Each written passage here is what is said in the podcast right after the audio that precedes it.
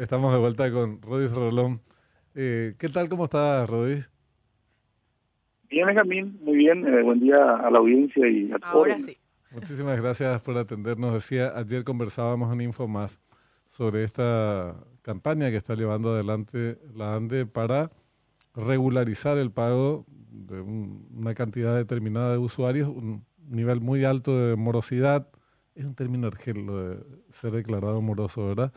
Pero es lo que en términos eh, idiomáticos corresponde. Eh, ¿Cuándo se declara mora, eh, mor- mm, en mora a los usuarios? ¿Cuántos son los usuarios en mora? Y las desconexiones que está llevando adelante eh, la ANDE de Rodis. Sí, para la ANDE, técnicamente eh, uno entra en estado de morosidad a partir de la segunda factura atrasada. Ajá.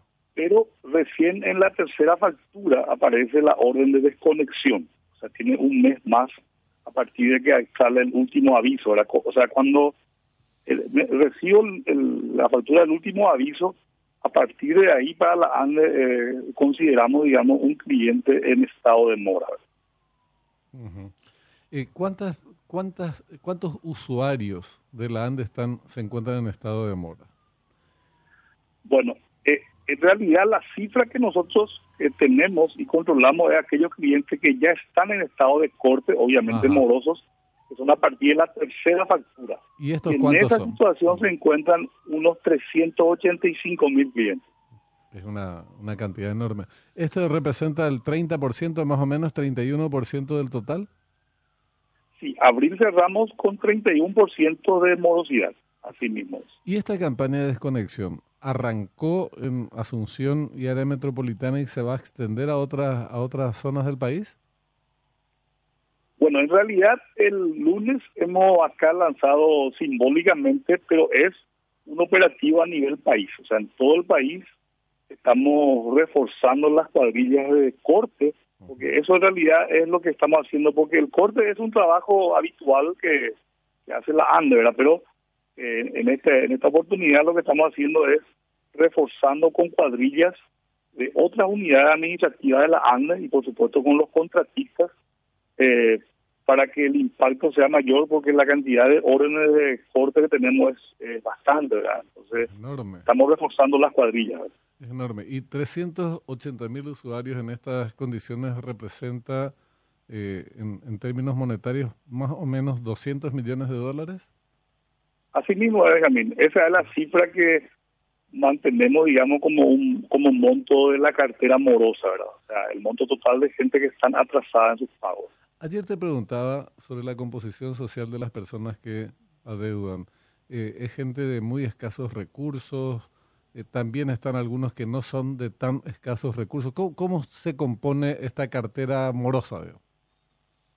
Sí, la gran parte de esa cartera morosa está compuesta por clientes residenciales. Y bueno, y dentro de esa, la, la- nosotros tenemos clientes residenciales, tenemos alrededor de un millón trescientos cincuenta, un millón cuatrocientos mil, que más o menos es la cantidad de clientes residenciales. Prácticamente es el 70% del total de clientes. Eh, y dentro de ese grupo de clientes está, digamos, la mayor carga de morosidad. Y, y eh, cuando hablamos de clientes de, de residenciales, ¿de qué estrato social, a qué estrato social pertenece Rodríguez?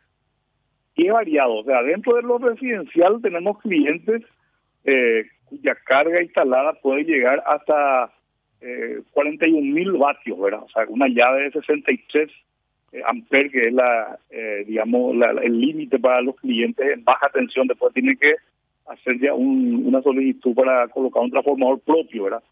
Entonces, dentro de ese, de ese grupo tenemos de, de personas de muy, muy escasos recursos hasta clientes que tienen, digamos, eh, una carga bastante importante, ¿verdad? O sea, está- están mezclados, ¿verdad?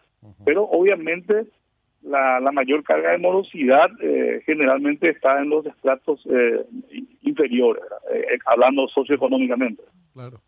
Hablemos ahora de, las soluciones. Eh, ayer nos comentabas que hay planes de refinanciación bastante factibles de, ejecutar por parte de las personas que están en una situación económica bastante muy muy muy mala, digamos, apretados. Asimismo, Benjamín, el 9 de mayo pasado la ANDE lanzó un combo de promociones.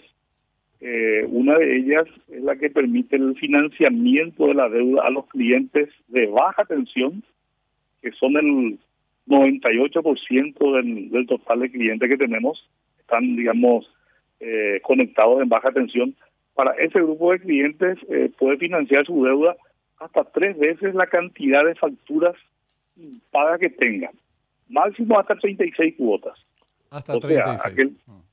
Hasta 36. O sea, esa fórmula se aplica hasta 12 cuotas a partir de 13 facturas vencidas, entonces quedan 36 meses la financiación. Con una entrega de 15%. Y también hay que decir que aquellos clientes que en algún momento hayan financiado su deuda, pero con intereses, pueden renovar su financiamiento con este régimen de exoneración de intereses hasta 24 cuotas. Entiendo. Bueno, eh, esta, esta campaña... Sí, adelante, adelante. No, hay otra promoción, eh, eh, si me permitís un poco, de exoneración del recargo moratorio. Esto sí es para clientes tanto en baja como en media. Media tensión, para aclarar nomás a la gente, son aquellos clientes que tienen su transformador propio. Entonces, para esos clientes exoneramos lo, el, recargo moratorio por el pago al contado de la deuda que tenga con la ANDA. Se supone que son personas que tienen, digamos, mayores ingresos, ¿verdad? Claro, esta promoción del recargo del pago al contado es más bien direccionado a los clientes en media, donde el interés moratorio, el recargo moratorio por el atraso es bastante más, eh, tiene más impacto ¿verdad? en su en su facturación. Entonces, a ellos le convendría, digamos, pagar al contado y exonerarse de ese recargo moratorio. ¿Tienen metas establecidas, Rodríguez, en materia de ir regularizando en, qué plazos, en qué, eh, supongo que va a ser una campaña eh, sostenida en el tiempo? Bueno, eh, la, la, expectativa nuestra es que de esos 385 mil clientes entre, entre 30 y 40% eh, regularicen su situación de morosidad. Con eso eh, podríamos nosotros llegar a disminuir entre 5 a 7 puntos nuestra morosidad, que sería, sería todo un, logro. Sería exactamente reducir de manera bastante drástica y también ingresos importantes para la ANDE, ¿verdad? Absolutamente, eso va a oxigenar un poco nuestras arcas, ¿verdad? Eh, porque nosotros estamos obligados a prestar un servicio de calidad, pero si es que no entra ingreso, no entra dinero a las arcas de la ANDE, obviamente tampoco la ANDE va a tener, eh, digamos, recursos financieros para mejorar el servicio. Claro.